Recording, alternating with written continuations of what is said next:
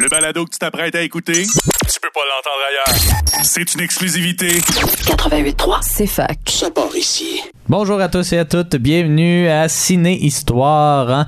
Aujourd'hui, on a un très beau programme, mais avant ça, hein, on est toujours euh, le trio réuni, hein, même si on est en pré-enregistrement en ce moment. Donc, euh, j'espère que la Terre ne s'est pas arrêtée de tourner entre maintenant et euh, ben maintenant pour vous et pour nous. Euh, Jade, comment ça va? C'était méta ton, ton Voilà. intro. Ben ça va, ça va fatiguer. Je, là, Ben, va te je- coucher. ben c'est ça là. Je, je suis tannée. Je fais juste ça dormir. Bon. Toi, Pinard, comment ça va? Ben, moi, je suis jaloux de ce que Jade vient de dire. Je fais tout le temps ça, dormir. J'aimerais ça dormir. Mais je suis content d'être avec vous. Ouais. C'est euh, c'est bien, euh, le mois de novembre, c'est bien. Dehors, novembre, Ben, dehors, ça. Serge, dehors. Dehors, Serge dehors, Mhm. voilà. Euh, on n'en parlera pas cette semaine, hein. on va parler euh, d'autres choses, mais euh, donc euh, voilà, non, je, je, je checkais quelque chose parce que on va parler des nouveautés de la semaine. Il y a pas mal de nouveautés, mais on en, on en parle-tu tout de suite? Ah, ben, je- je, peux faire le planning. Fais pas de ton agace. Ouais, c'est ça. but. Euh, je peux faire un petit peu le planning de l'émission. Je referai un topo au pire sur les sorties. Mais aujourd'hui, ben, notre émission, on l'avait dit la semaine dernière, c'est une émission euh, préenregistrée. Euh, une émission qui avait été annulée par des travaux hein, de construction, on s'en souvient. Donc, euh, cette semaine, en fait, on va parler Pardon, je digère encore. On va parler des satires politiques, euh, une thématique euh, qui, est toujours bien, bien agréable à aborder. hein. Qui n'aime pas une bonne satire, qui n'aime pas un film qui rit justement d'un politicien. Bon, on aime tout ça, c'est ça. Euh, donc, euh, euh, on, ben, aujourd'hui, ben ça, ben l'autre fois, ça fait quand même un petit moment déjà là, mais euh, on avait visionné les films euh, The Great Dictator de Charlie Chaplin et le film The 20th Century de Matthew Rankin. Donc, deux films qui qui satirisent en fait Hitler évidemment et William Lyon Mackenzie King, hein, le je sais plus trop combien, je pense que c'est le dixième premier ministre canadien. Dixième, non ça, ça, ça a-tu du bon sens? Il me semble qu'il n'a pas eu beaucoup. Ah, Ben, peut-être. je sais pas si c'est le dixième, mais en tout cas, c'est un de ceux qui a, le, qui a été le plus longtemps là, Ouais. dans, dans cette position-là. Je pense 21 qu'on va. euh, ouais. Ouais. Et il a fait, ouais, il a fait trois mandats, mais pas consécutifs. Euh, mais euh, ben non, euh, non plus que trois mandats. Mais en tout cas, euh, c'est ça. Il a fait plusieurs euh, mandats. C'est le dixième, effectivement. J'ai une bonne mémoire. Euh, donc euh, voilà. Mais euh, d'entrée Je de jeu. t'interromps parce que quand on dit qu'un politicien a régné pendant les années 20, 30 et 40, ça fait beaucoup de stats sur politicien DB. C'est sûr. Ouais. Bon, c'est ça. T'es dans ton pool. là. Grosse carrière. Ah ouais, c'est ça. Euh, donc, euh, euh, on peut parler un peu, là, Yannick. Aujourd'hui, il y a un, un film qui, qui est sorti, puis d'ailleurs, on va s'entretenir un peu plus tard aujourd'hui. Ça sera pas pour l'émission, peut-être pour l'émission de la semaine prochaine. Mais euh, le film Aline, hein, qui prend l'affiche, film sur Céline Dion, évidemment. Le Jade, tu l'as pas vu, ce segment un petit peu plate, mais, euh, mais probablement que tu aurais trouvé ça correct, là, à peu près la même chose que nous. On a trouvé ça franchement correct. Euh, Hey. ouais. Ben, si j'avais eu un, un vrai titre à poser, j'aurais appliqué euh, A Star is Born 2. Ouais, quasiment. Ah quasiment. non, non, mais c'est un parcours idyllique, mais tellement accéléré que j'ai l'impression que le- le- le- on n'a pas focalisé assez sur Guy Claude Ouais. Camard, qui est René Angélil. Ouais, oui, exactement. Euh, le film de Valérie Lemercier là, qui prend l'affiche partout au Québec euh, aujourd'hui et qui est en, euh, ben, c'est plus en avant-première, mais qui est en première à Maison du cinéma cet après-midi. Euh, ben, ce soir, en fait. Euh, euh, Qu'est-ce que t'en as pensé, toi, euh, de, euh, de Aline? Euh, Parce que euh, je pense que le constat qui se dégageait de tout le monde à qui j'ai parlé puis qui l'ont vu, ben, c'était que c'était moins pire que ce qu'on pensait, mais que c'était pas un chef-d'œuvre non plus. Ben, c'est comme des McMuffins, ni chaud ni froid. C'est vraiment un film, je sais pas, en deux, deux trois temps, que il y a des éléments bizarres autour du film. D'ailleurs, les noms de la famille de, de, de- de Aline, c'est Ouais. des cabochons. C'est, des noms stupides, un peu comme Jean Bobin. Là, c'est pas Ouais. alerte au divulgateur, c'est son frère. Mais il y a, il y a des, il y a des trucs accélérés en même temps. On tourne les coins ronds, c'est rapide. Il n'y a pas des grosses transitions, mettons. euh, je veux dire, euh, peser, c'est c'est moyen. Mais euh, est-ce que c'est un bon portrait? Quand même? Mais c'est c'est accéléré. Je te le dis, on il y a des éléments qui auraient pu être plus explicités. Euh, par exemple, Céline, tu sais, elle a fait de la musique avec Jean-Jacques Goldman, notamment dans les années 90, mais il n'y a rien là-dessus. Puis le film, il est français, je veux dire, à la base, il y a des acteurs québécois, mais c'est je sais pas, c'est un peu garoché, un peu euh, un peu rapide. Toi, qu'est-ce que t'en as pensé? Jeune Ben, homme. ben, c'est ça, j'ai quand même tu sais, c'est très inégal. là. Il y a des moments, puis tu sais, le, le gros souci quand que c'est des, que des Français qui font un film sur le Québec, c'est qu'ils rient de nous autres, hein, évidemment. Euh, ils le font, ils le font à certains moments. euh, J'avoue, bon, avec peut-être les noms, Jean Bobin, Jean quelque chose, Jean quelque chose. euh, Tout le monde s'appelle Jean. Angle-mort. Ouais.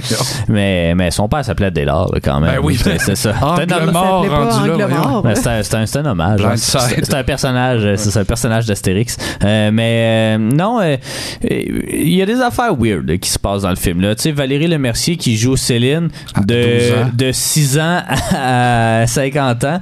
Euh, c'est c'est un peu bizarre. Ben, ouais, Ça euh, fait penser aux, aux parodies de, de Ben, biopic.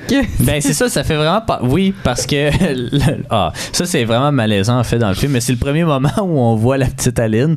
Tu sais, elle, elle est comme parce que clairement là, ils savent là, que Valérie Lemercier, tu sais, c'est une femme dans quoi, dans 40, peut-être cinquantaine. Là, Mais euh, c'est qui- vraiment elle, là. C'était c'était oui, pas oui. une blague. Ok. Mais, ouais, ouais, non, c'est vraiment elle. Mais c'est que là, on peut pas le voir, mais tu sais, elle- elle est comme au pied parce que évidemment la famille Dion, c'est des. euh, ben, pas Dion, est-ce que. Ben, Dion, mais. Dieu. Dieu, hein, oui, évidemment. Euh, Ah, ben C'est euh, une famille de musiciens. Donc, on la voit euh, comme elle, trop petite, là, qui est pas capable d'atteindre un stage, mettons. Là. Fait que là, on voit sa face, mais on voit juste la moitié de sa face, puis on remarque tout de suite que c'est Valérie Lemercier, puis ça clash parce que de dos, c'est un enfant, mais de face, c'est juste sa face collée sur un enfant. Fait que c'est un peu bizarre.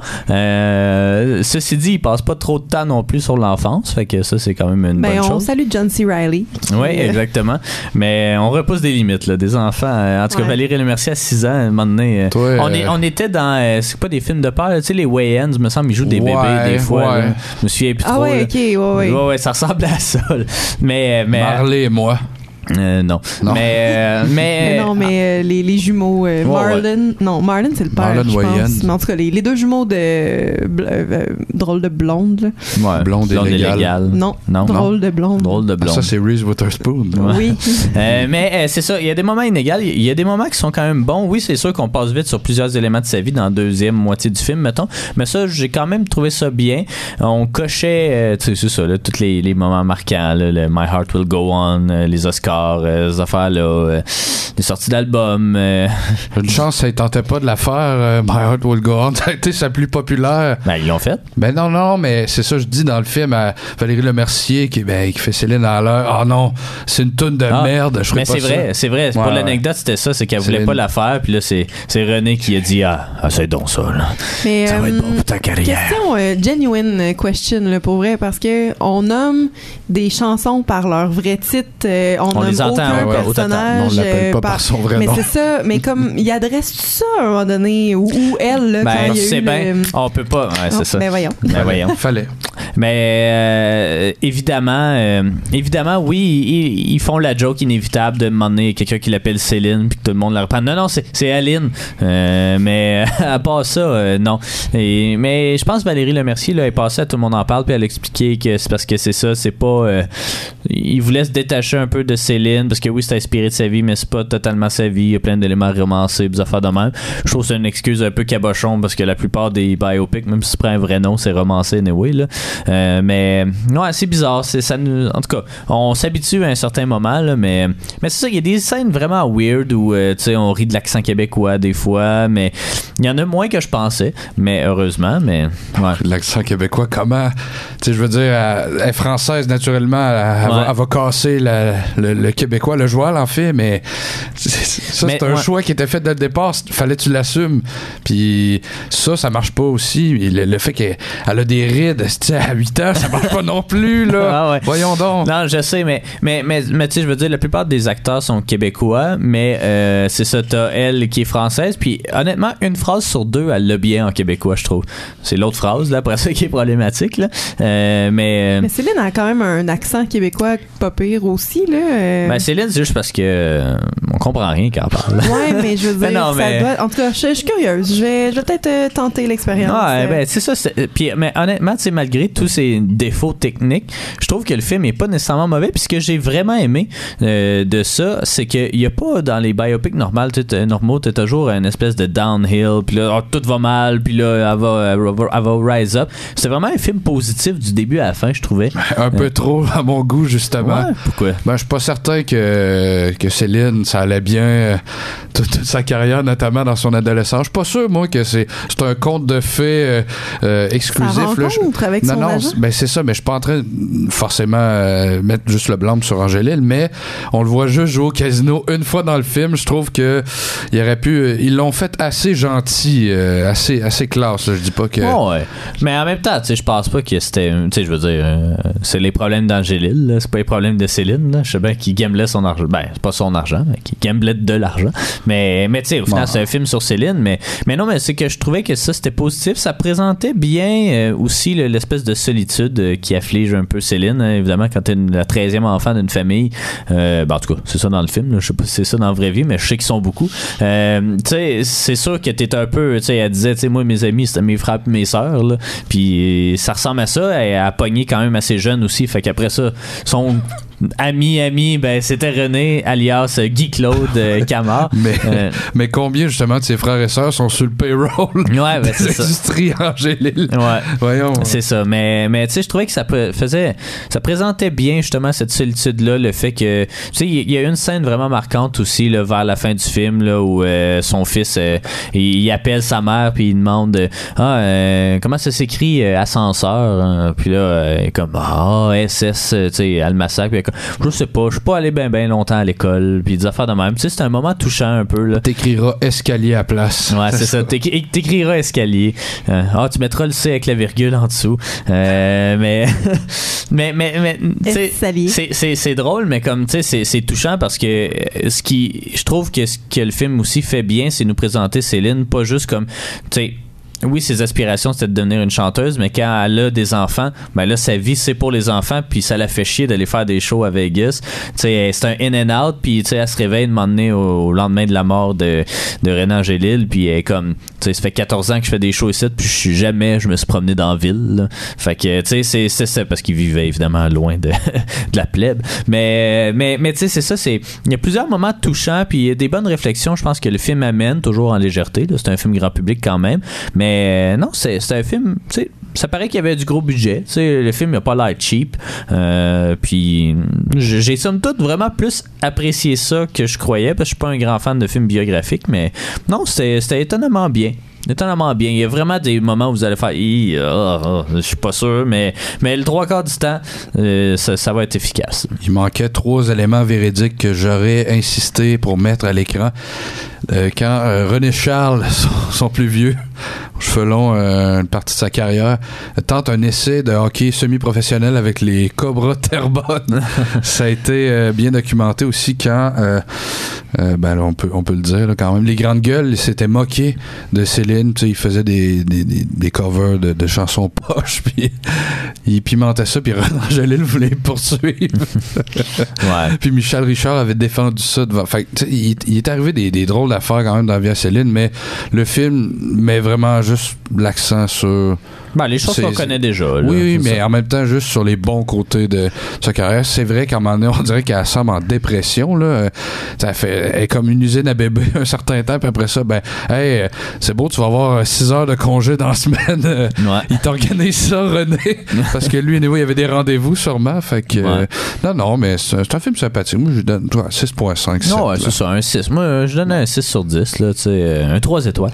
Euh, mais non, c'est ça, c'est c'était franchement efficace. Tu sais, ça faisait un job. Puis euh, honnêtement, il, est- il est bon, là, euh, euh, Sylvain Marcel. Ouais. Fait que il, est vraiment. J'en très- aurais pris plus, Ouais, mais il est bon. Ouais, ouais, mais il est vraiment, il est vraiment très très bon pour vrai. Allez voir ça. Faites-vous euh, votre propre opinion, mais vous me donnez le goût. Ben, Les c'est ça. tu vas voir Je vous ça. écoute, programme là, double, puis, Aline, puis euh, House of Gucci, là, puis Ah, euh, ouais, on verra ce que ça donne. Euh, parfait, mais on s'en va en pause publicitaire et puis euh, au retour, euh, ben on va, on va plonger, hein, comme diraient euh, les scénaristes de séries noires quand la démarche te parle. Ben écoute là. Euh, on s'en va en pause publicitaire, on revient dans quelques instants. Vous êtes de retour à Ciné Histoire et puis maintenant ben, c'est le temps de plonger dans notre thématique de la semaine, c'est-à-dire les satires politiques. Aimez-vous ça des satires politiques? Parce qu'on avait déjà abordé quelques films politiques hein, ensemble. Euh, Guy Barre s'en va en guerre. The euh, Network. Non, c'était pas The Network. C'était The Candidate euh, avec Robert Ah, Redford. ouais, ouais. Là, puis euh, c'est quand on parlait des politiques. Parce que je pense qu'on a fait deux émissions sur la politique en, en général. Fait que une sur les élections américaines puis une sur les élections euh, canadiennes. T'étais là ou la, la question Euh, américaine? américaine, oui, Ouais. canadienne, non, je pense. C'était quoi donc euh, nos, nos films? Euh, Il y avait un Michael Moore là-dedans, me semble. Non, ça c'est le système de la santé. C'était ça, Hmm. Sico. Euh, C'était quoi donc? Ah, je me souviens plus. Euh, mais euh, On a écouté Z.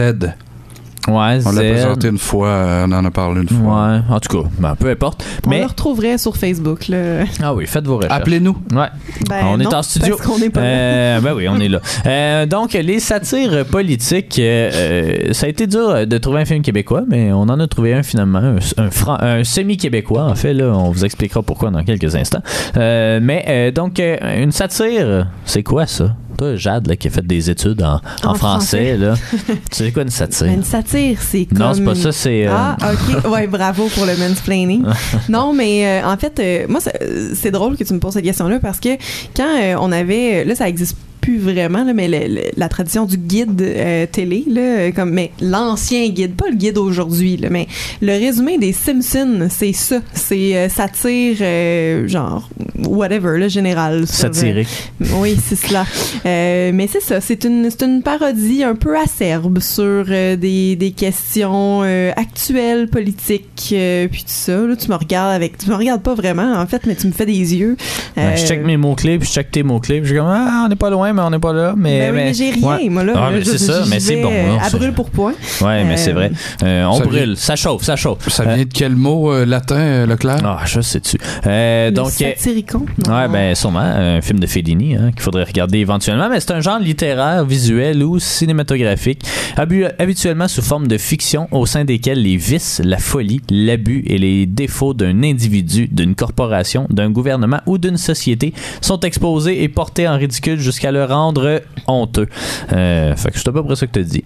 Euh, ah, ouais, c'est à peu On près a, ça. on a les exemples de, de différents groupes sociaux euh, privés, des groupes de musique présents dans les Simpsons, dans South Park beaucoup. Bon oui, on ben a c'est Korn et la Mystery Ouais. Machine. C'est ouais, ça. Il y, a- il y en a beaucoup évidemment dans les séries animées, les Simpsons, euh, comme tu mentionnes et tout. Et il y en a beaucoup au cinéma, mais ça remonte à bien plus loin que ça là, dans, dans la Grèce antique. hein. Euh, donc euh, les satires, en tout cas, le but c'est d'abord comique, mais ils sont parfois aussi dans l'intention de changer les choses, de faire euh, du constructivisme social en exposant des choses qui fonctionnent pas dans la société ou chez quelqu'un. Euh, des satires, ça utilise beaucoup d'ironie puis de sarcasme, sans toutefois toujours tomber dans la parodie, le burlesque et l'ex- et l'exagération. Ces trois éléments-là qui font quand même partie des codes du genre. Donc, on attribue les débuts des satires à l'ancienne comédie d'Aristophane. Euh, ça, fait, fait longtemps. hein. Ça- Aristophane ça joue Rousseau. pas à Télé-Québec. Euh, euh, même si euh, c'est les Romains, en fait, qui se soient appropriés le genre satirique, dont le nom provient de Quintilien. Euh, je sais, ça- ça- Évidemment. eh oui, hein, c'est ça. Euh, on retrouve également des papyrus, euh, donc en Égypte, à saveur satirique dès le deuxième millénaire avant Jésus-Christ. Donc, étrangement, le terme n'est pas influencé par satire, hein, la créature de la mythologie grecque. Le premier à utiliser le genre, ce, ce genre-là, dans le sens moderne du terme, c'est Apulé au deuxième siècle. Euh, donc, euh, est-ce que tu avais quelque chose? hein? Ben, je- parce que je- moi, je, je, fais mes recherches depuis Ah, t'as trouvé, ouais, euh, c'est j'ai ça. Trouvé, Ah, j'ai t'as trouvé des- les, euh, T'es cinq minutes avant, là. OK. Vas-y, plug live, je vais J'ai continuer. trouvé nos films américains euh, qui étaient The Ides of March puis À hauteur d'homme. Ben, Hmm. c'est ça pour les, la politique américaine. Puis on avait une entrevue avec Miguel de Plante pour le film Plaqué. Bon. Et je vais continuer de fouiller pour Ben, on a fou-. Ben, c'est vieux. Non, non, bon, on l'a fait. canadien. Ben, j'aurais dit Guy s'en va gap of et de. C'était ça, vous l'avez trouvé? Ouais, ouais. Euh, Ben, laissez faire de ben, merci bien. C'est c'est bien apprécié. Ben, ça me fait plaisir, cher. Bon, les Arabes, à cette heure. Les Arabes. Je reprends mon texte parce que là, je vais vous, je vais vous couper au montage. Ça n'a pas de bon sens. Euh, donc, euh, euh, comme je disais, là, ça, c'est appuyé au deuxième siècle. Euh, Yannick a l'air bien fatigué. Euh, donc, les Arabes, en fait, l'ont inclus dans leur littérature à partir du 9e siècle, notamment l'auteur Al-Jahiz. Au Moyen-Âge, on la retrouve aussi dans les chansons de Goliard, bien connues dans l'anthologie Carmina Burana, hein, qui a été portée en opéra par Karl Orff. Au 16e siècle, François Rabelais et Giovanni Boccaccio sont reconnus comme deux satiristes satiriste majeur aussi. Euh, toi, tu cherches chez qui Rabelais? Ça me Non, non, dit je vraiment quelque lu, chose, euh, Rabelais, lu. mais. euh, Qu'est-ce que t'as lu? J'ai même pas nommé rien. Ben, les fables de Rabelais. J'ai lu aussi euh, Maître Patelin, euh, de la scatologie. euh, euh, la farce de Maître Patelin. ouais, ouais. aussi. Mais Bon, ça doit être de ça que, que Ben, ça me sûrement. dit quelque chose de mon bac en français. Ouais. La satire est également très populaire en Inde, qui, avec l'impression, connaît une explosion de genre en- au 19e siècle. Mais c'est surtout pendant les Lumières que le genre va vraiment se concrétiser et se démocratiser, surtout au Royaume-Uni. Euh, au 20e siècle, euh, le genre est bien courant dans, euh, tant dans la littérature qu'au théâtre, au cinéma, euh, les caricatures et même les jeux vidéo. hein. On sait, Grand Theft Auto, c'est une belle satire évidemment de ce qui fait que l'Amérique est, belle et triste. Euh, on dit souvent que la satire doit faire plus que faire rire. Euh, en fait, son aspect comique n'est pas essentiel pour qu'on considère une œuvre comme satirique. À l'inverse, pas toutes les comédies qui portent sur la politique ou la religion sont considérées comme des satires, bien qu'elles en empruntent certains des codes. Il y a une belle phrase là, qui, je me souviens plus c'était qui qui l'avait dit, mais qui disait First make them laugh, then make them think. Donc euh, c'est ça que nos- les deux films qu'on a visionnés aussi euh, font, je crois, euh, quand même assez bien. C'est pas Dave Chappelle qui a dit ça. Ouais, non, je pense Ben, pas qu'ils les make them think. là, On mais- pourra en reparler pour, euh, pour The 20th Century, mais je suis pas sûre que ma première réaction c'était de rire tant que ça. Là. euh. Non. Ah, moi, je c'est- Incroyablement cynique. Ouais. Ben, Euh, on, va, on va en parler, inquiétez-vous pas, là, je sais que ça vous brûle, là, mais on va en parler. La satire est souvent considérée comme l'une des sources les plus efficaces pour comprendre une société. C'est en sorte une forme d'étude sociale euh, dont elle propose un regard sur la psyché collective d'une société.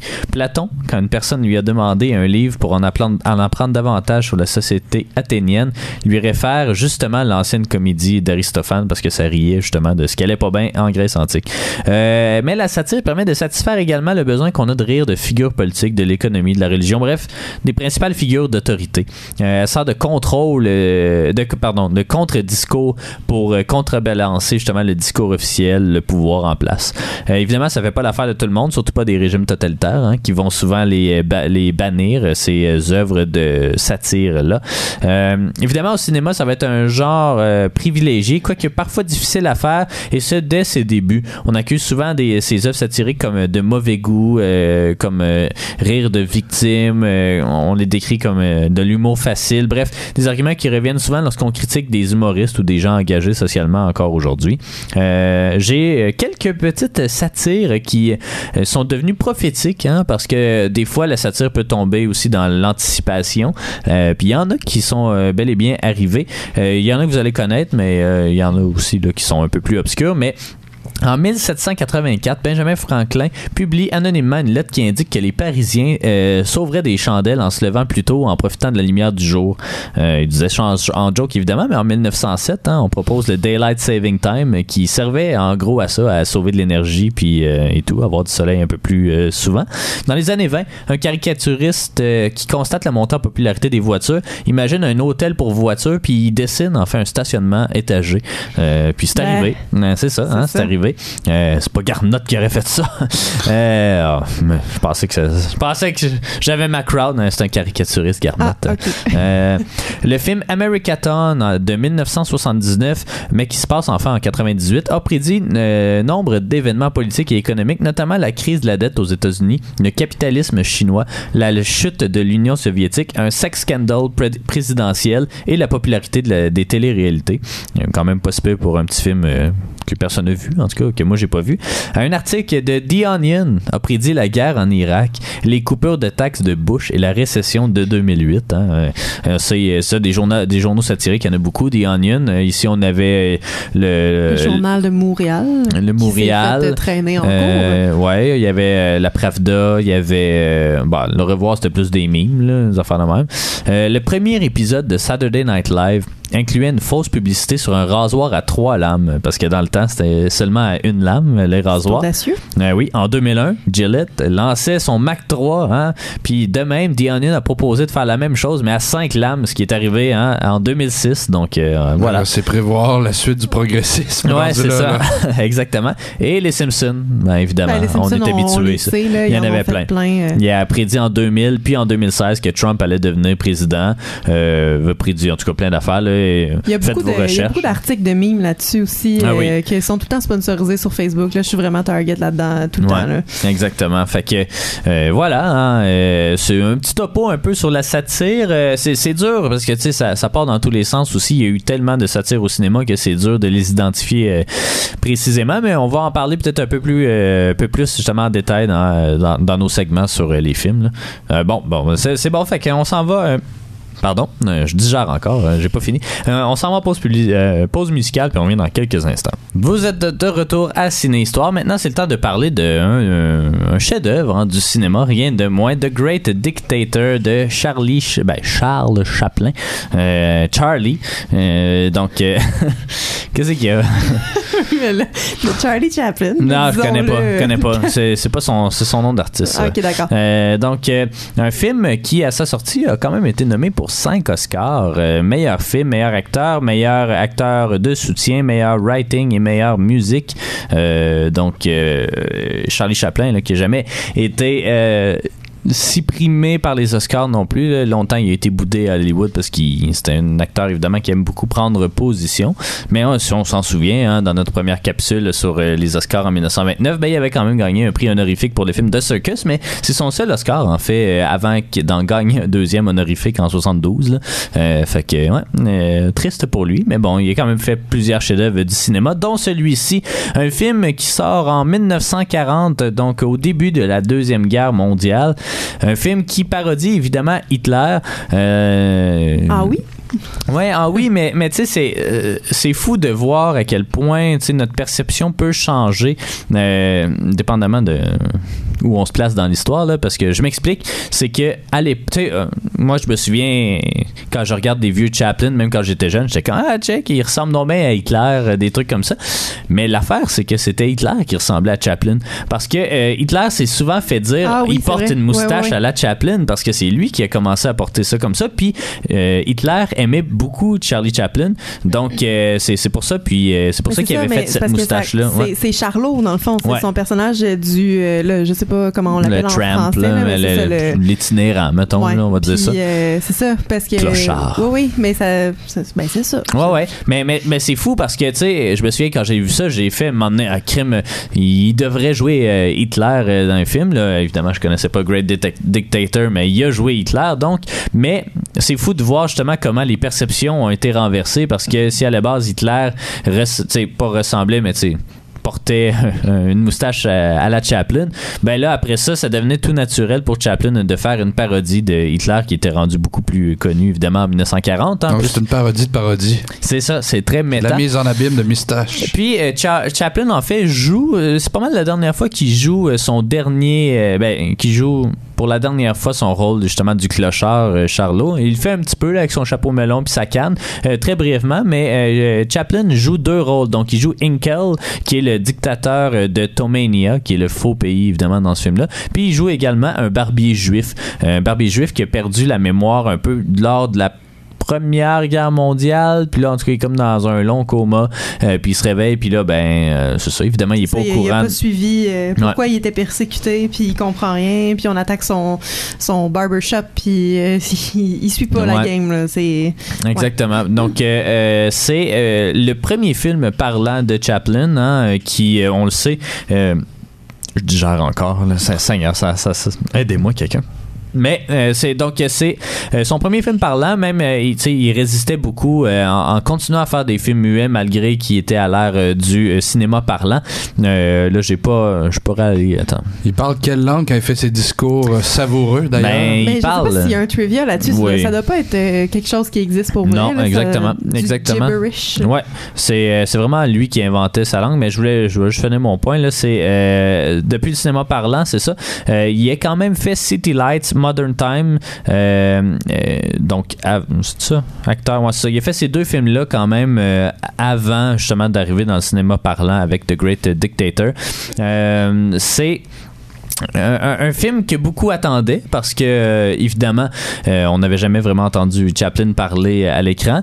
Puis c'est un film euh, on sait qu'il aime faire des comédies sociales le Chaplin mais là ça devenait une grosse prise de position. Puis euh, tu sais de parodier quelqu'un qui est probablement l'homme le plus puissant de la terre euh, à ce moment-là c'est quelque chose. Tu sais on l'a vu avec euh, Kim Jong-un puis The Interview. Euh, tu sais ça, ça ça parodiait mais pas tant que ça. Puis euh, tu sais ça a été banni Ben, quand même, Euh, euh. toutes les euh, tous les cinémas ont décidé de pas euh, sortir le film euh, en salle, fait qu'il est sorti direct euh, sur DVD. C'est quelque chose de s'attaquer à une personne aussi influente que ça. D'ailleurs, Chaplin, pas Chaplin, mais Hitler a pas aimé tant que ça le, le film. Hein? Je vous apprends rien. Euh, on pourrait revenir au gibberish, mais on pourrait parler, c'est ça, de l'interprétation de Chaplin qui, ma foi, fort fidèle. Ben, Qu'est-ce que vous avez pensé du film en fait? Ben, je, je voulais juste nommer que le, le- faire ce film-là, ça fait quand même partie beaucoup du film sur euh, Chaplin avec Robert Downey Jr.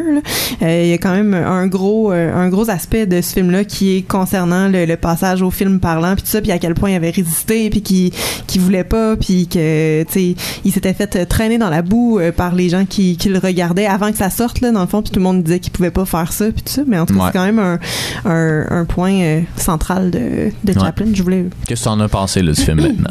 ben écoute, euh, c'est sûr que c'est euh, bon des, films de Chaplin, c'est euh, vraiment super bien fait. Euh, on on comprend pas tout le temps euh, les personnages sont où et euh, si le monde sont conscients que les deux se ressemblent euh, tout ça parce qu'il y a comme euh, et on joue beaucoup là-dessus là, sur le fait que les deux personnages justement sont, sont pareils. Puis à un moment donné ça, ça sert euh, au, euh, au barbier à son avantage parce qu'il se fait capturer puis là il, il joue là-dessus puis tout ça. Mais il y a comme un, un moment où on dirait que j'ai comme euh, arrêté de, de suivre ça. Puis euh, on dirait que tout le monde est au courant ou comme on sait plus trop qui qui sait quoi puis euh, on, joue beaucoup là-dessus euh, tu sais il y a comme euh, le Hitler qui se fait comme emprisonner à sa place finalement mais là personne vient le chercher parce que là tout le monde pense qu'il est, sur, son stage puis tout ça. Fait qu'il y a comme une petite, en tout cas pour moi une petite confusion là euh, à ce niveau-là. Sinon ben c'est un c'est un film qui est, qui est vraiment drôle qui est, qui est vraiment le fun à regarder aussi. Puis c'est c'est des, des grands décors euh, grandioses, tu le sais, là, comment, comment j'aime ça. Il y a la, la scène avec le globe là, qui est euh, dont iconique aussi. Là, il me semble que j'ai vu ça des milliers de fois à Télé-Québec euh, quand, quand ça jouait le soir. Là, mais euh, je pense que c'est un, un film à voir. Puis euh, surtout pour la, la scène de la fin, en fait, là, qui Ouais. est son discours, dans le fond, que qu'on- ben, il y, a, il y a plusieurs discours dans le film et des discours qu'on comprend absolument rien. Le, le dernier, je pense qu'il est en anglais. Ouais. Mais c'est ça. Euh, juste pour ça, ça, ça vaut la peine. Dans le fond, qui, qui dénonce un peu euh, tout ce qu'ils ont fait, dans le fond, puis qui veut plus unir euh, les gens que les diviser.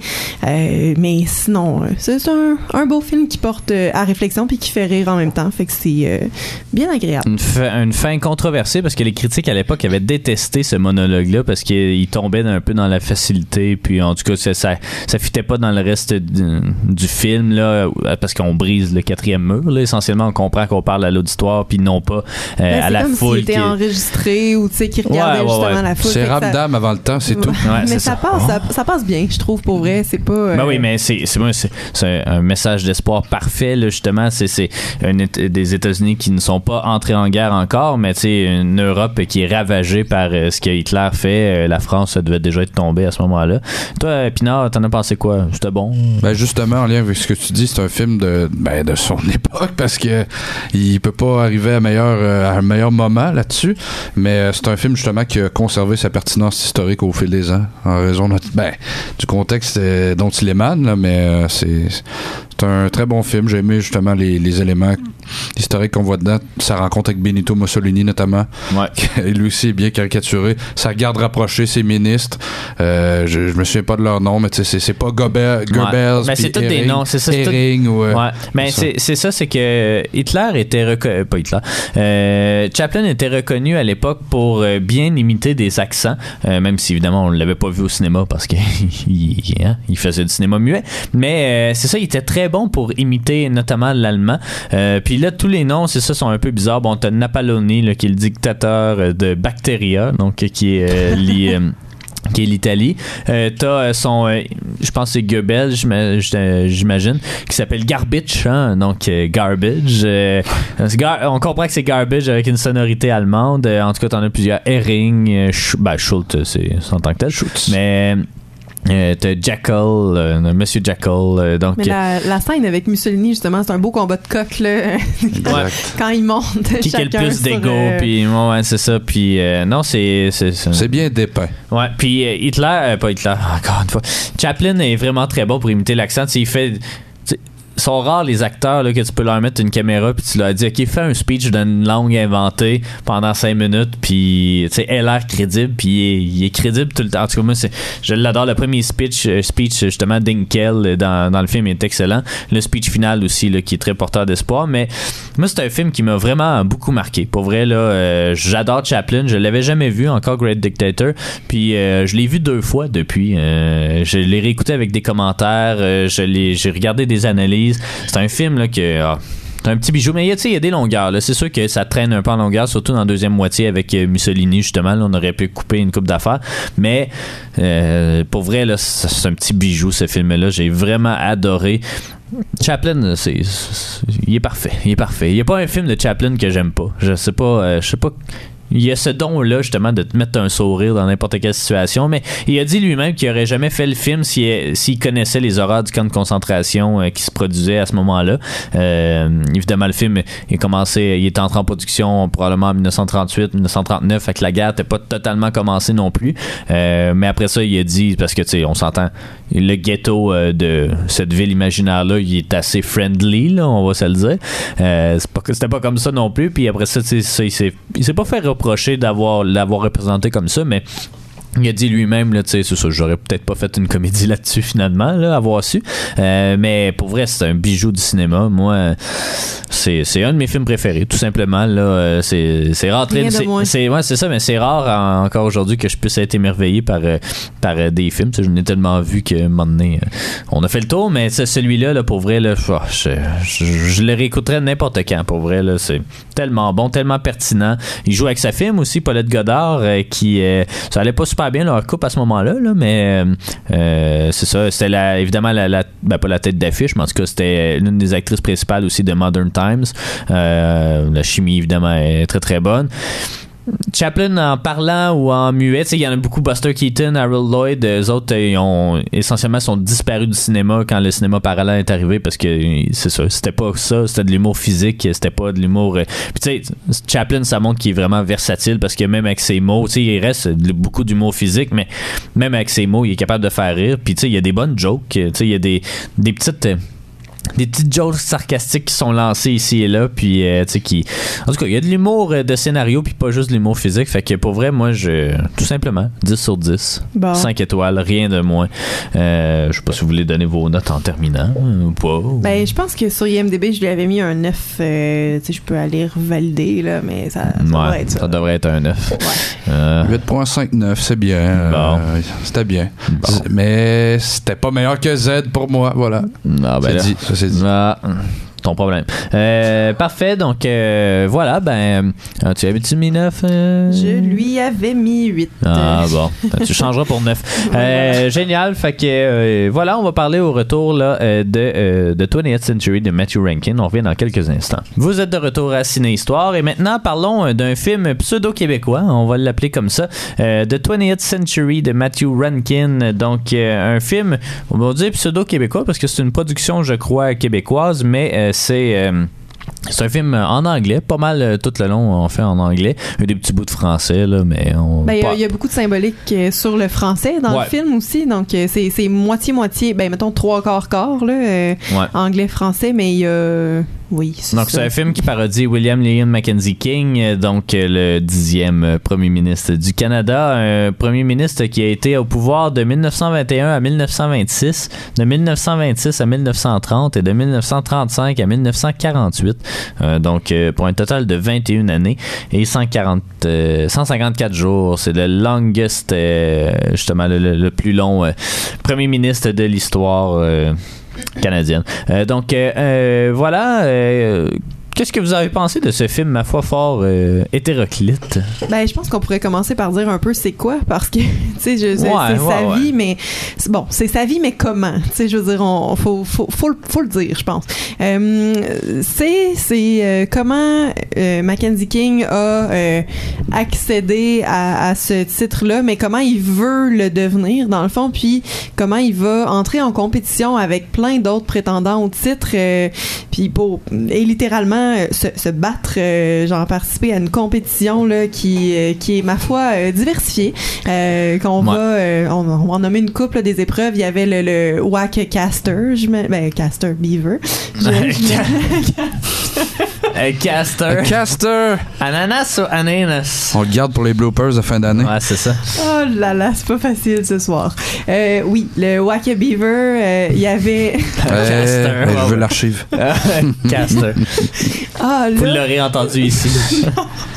s'il Ouais, Wacky. Beaver, le concours de avait, coupage euh, de ruban. Il y avait un concours euh, attendre en ligne de façon euh, passive agressive, euh, se faire couper euh, pendant que t'attends, euh, euh, écrire son nom dans, dans la neige euh, avec euh, avec son urine, euh, puis c'est plein plein de belles affaires de même juste pour pour celui qui va être le meilleur.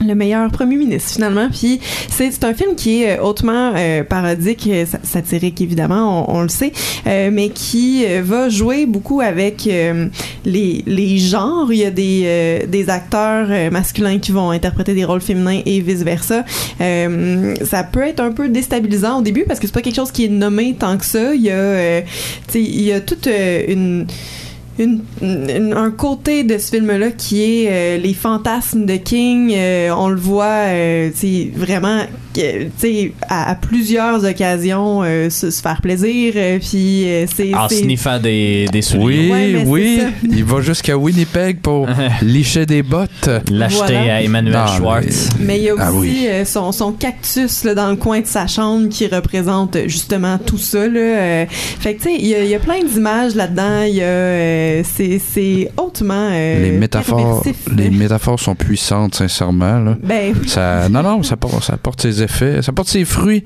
euh, plutôt. euh, non, moi, j'ai adoré. C'était très cynique, euh, c'était très sombre, pessimiste à la fois, puis en même temps. C'est la politique, c'est cruel. On, je veux dire, oui, tu peux en, tirer de la, de la fierté, de la gloire, mais quand tu te fais salir, tu te fais salir. Hein, on, voit la pauvre Nathalie Normando qui poursuit, euh, qui va poursuivre l'UPAC, le gouvernement, pour 2,5 millions. Hein, autre temps, autre mœurs, mais euh, Mackenzie King, il a fallu qu'il en découde avec euh, plusieurs provinces, puis qu'il qui mente à plusieurs reprises. Donc, euh, c'est un film aussi un peu sur les promesses. Il se fait promettre des choses par son beau-père. euh, par, par celui qui voudrait être son beau-père, donc il courtise Catherine Saint-Laurent, Ouais. Euh, qui, qui est déjà en couple avec euh, Mihal Aoudja, euh, un autre Québécois. euh, mais euh, non, non, c'est, je trouve que ça joue sur les, les, deux tableaux dans le sens qu'on on, on le voit, la, voie pour accéder au pouvoir, c'est ça. Puis de l'autre côté, il y a vraiment comme, elle regarde tous les jeux de coulisses qu'il y a, tout ce que euh, les vices peuvent t'apporter, tout ce que tu t'es prêt à vendre finalement, t'es prêt à vendre ta mère quasiment là, pour, euh, pour aller là. Puis euh, les, les relations avec la famille, après ça, les relations avec les concurrents.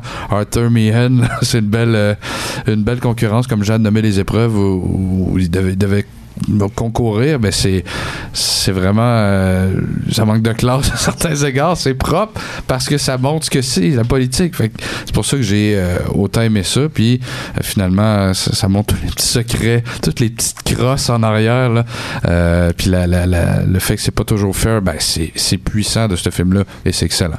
Mais ça, c'est, plus comme le, ce qu'il y a derrière, mais tu sais, ce qu'il y a en avant, par exemple, c'est des décors pas possibles, vraiment inspirés de, de, de l'expressionnisme allemand, dans le fond, là, euh, qui peuvent rappeler Métropolis, euh, puis ça, euh, c'est, tout est, euh, tout est fake, en fait, puis euh, c'est, c'est quand même vraiment spécial. Je me sentais beaucoup dans la zone fantôme de Smallville, là, euh, de Superman, euh, tu sais, quand ils sont coincés. Mais J'ai- tu sais c'est quoi ça. Ils sont coincés dans Je sais quoi, je sais quoi la zone fantôme, mais j'ai pas vu Smallwood, euh, Smallville. ben, même dans Superman, je veux dire, tu sais, il se fait enfer- enfermer dans une espèce de bloc de glace ou je sais pas quoi, puis il vole dans l'espace. Mais il y a, il y a plein de, de visuels dans le film qui, qui ressemble beaucoup à ça. Il y a les épreuves, euh, l'épreuve de la fin là qu'il faut qu'il fasse un euh, patiner là sur sur un, un, un ring dans le fond, mais qui a là la, la glace casse, euh, sont dans l'eau. Là, c'est c'est vraiment étrange. Il y a une créature qui vient manger quelqu'un. euh, tu sais, c'est c'est tout est vraiment euh, vraiment Ouais. éclaté pour vrai. Puis euh, il y a pas de il y a pas de décor de costume qui soit euh, normal dans ce film-là. Là, on sent que tout est fait en studio. euh, puis c'est très, euh, tu sais, même euh, quand, quand on est dans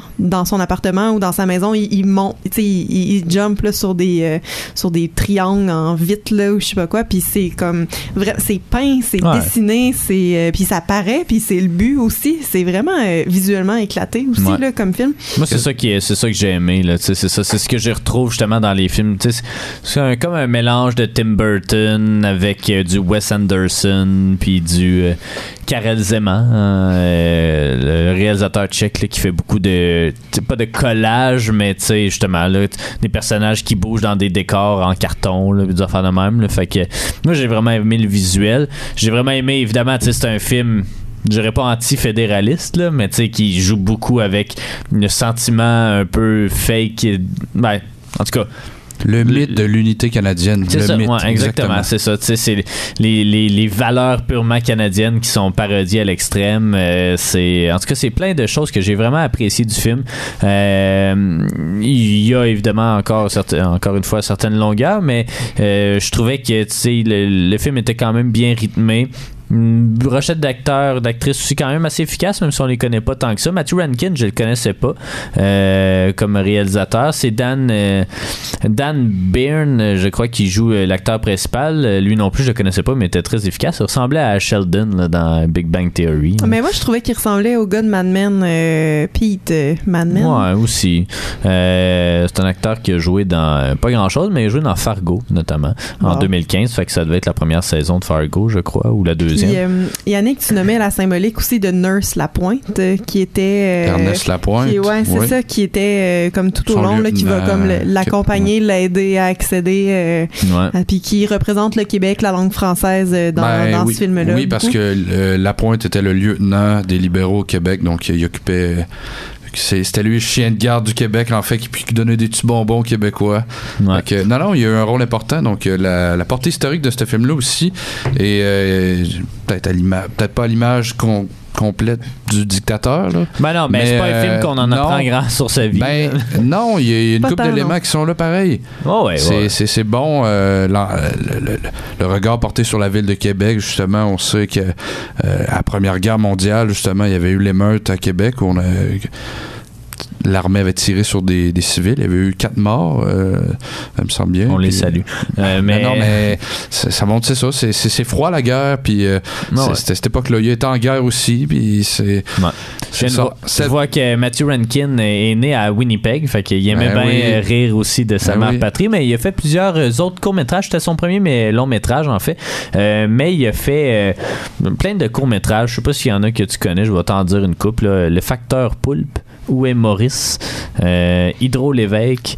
euh, On voit que Yannick connaît tout ce que tu es en train de Ouais, nommer. ben, je, je tends des perches. Mais sinon, il a fait le plus récent clip de Laurent San, donc euh, Indigo. Ah, salue. Euh, mais oui, c'est ça. Mais il n'a pas fait grand chose sinon depuis. Mais j'ai très hâte de le voir, de suivre sa carrière à lui parce que autant la réalisation était quand même bien présente, bien inspirée, autant le scénario aussi, je le trouvais assez bon.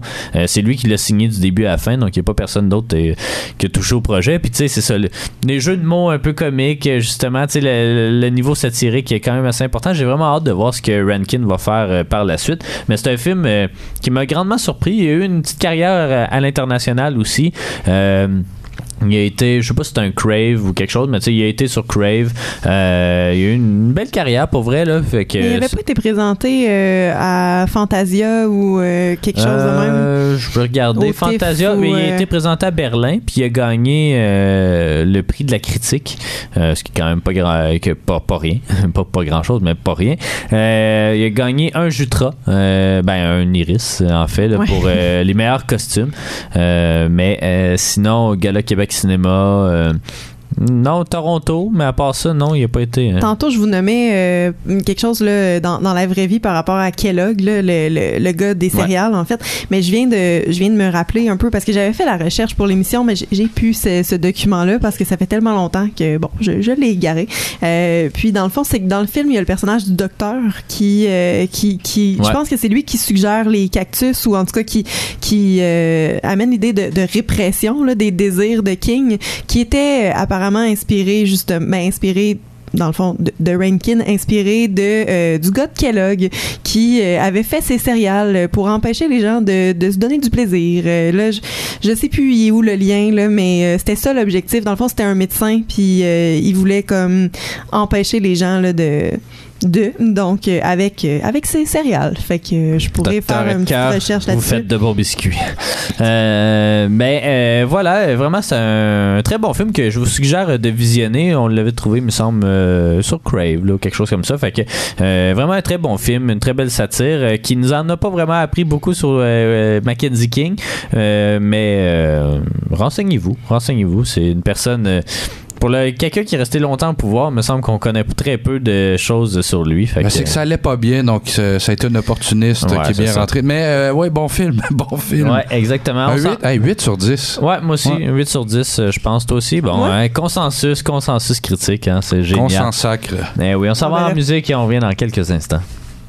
Vous êtes de retour à Ciné Histoire et puis maintenant ben, c'est le temps un peu de parler de l'actualité cinématographique des derniers jours. Euh, Il n'y a pas eu grand chose parce qu'évidemment euh, toute l'attention médiatique était tournée vers le film Aline hein, euh, qui euh, fait beaucoup parler de lui depuis euh, quelques temps mais il y a eu quelques petites nouvelles en fait. Euh, je vais commencer avec euh, le film The Battle at Lake Changjin euh, qui est un film chinois patriotique qui bat des records de recettes en France. Euh, donc, c'est un film qui, est- qui est consacré à la guerre de Corée de 1950 à 1953. Euh, et puis euh, qui euh, justement a fait euh, est-ce que j'ai le montant ici? Euh, il a fait 5,6 milliards de yuan euh, de recettes depuis euh, le 1er octobre. Donc c'est un film qui est sorti qui est sorti le, ben, le 1er octobre tout simplement qui est la fête nationale. Il a détrôné en fait Wolf Warrior 2 qui était une autre œuvre pa- patriotique qui datait de 2017 euh, donc euh, voilà, hein, on ne sait pas s'il va y avoir une sortie aux États-Unis, mais probablement pas. Euh, on mentionne également qu'il il a valu une arrestation à un journaliste critique qui, je crois, a euh, ben, pas nécessairement démoli le film, mais qui n'a pas euh, donné d'éloge. Donc, euh, hein, il faut faire attention quand on sort un film en Chine. Sinon, euh, euh, India Desjardins, hein, euh, l'autrice euh, bien connue, et Myriam Bouchard, la réalisatrice de Mon cirque à moi, euh, entame en- à l'hiver 2022 le tournage du film 23 décembre, qui est une comédie romantique prenant la forme d'un film choral et qui fait un clin d'œil à la chanson éponyme de Beau Dommage. Donc, euh, un, film, j'imagine, pour toute la famille, hein, euh, donc pour euh, peut-être justement les de adolescents, euh, adolescentes à euh, justement à l'âge adulte. Euh, ça peut être assez intéressant. Euh, je crois que ça va peut-être ressembler à quelque chose comme Love Actually, mais québécois. Donc, euh, Faudrait faire attention, pas trop tomber dans les clichés, mais ça peut être intéressant quand même. Sinon, là, il y y a la septième édition de Longue Vue sur le cours, hein, le festival montréalais consacré au court métrage, qui s'amorce, euh, qui s'est amorcé en fait mercredi. Euh, donc au total, ça va être 86 œuvres, dont 44 du Québec qui vont être projetées là-bas.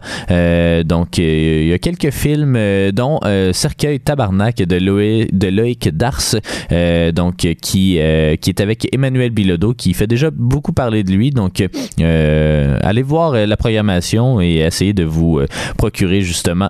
Ben, en fait, il y a un volet en salle du 24 au 28 novembre au théâtre Paradoxe à Montréal et à la Maison de la Culture Marie Huguet et au Serre municipal de Verdun. Puis il y a le volet en ligne qui a lieu du 28 novembre au 12 décembre. Donc voilà, c'est une belle opportunité de regarder un peu ce qui se fait dans le domaine du court métrage.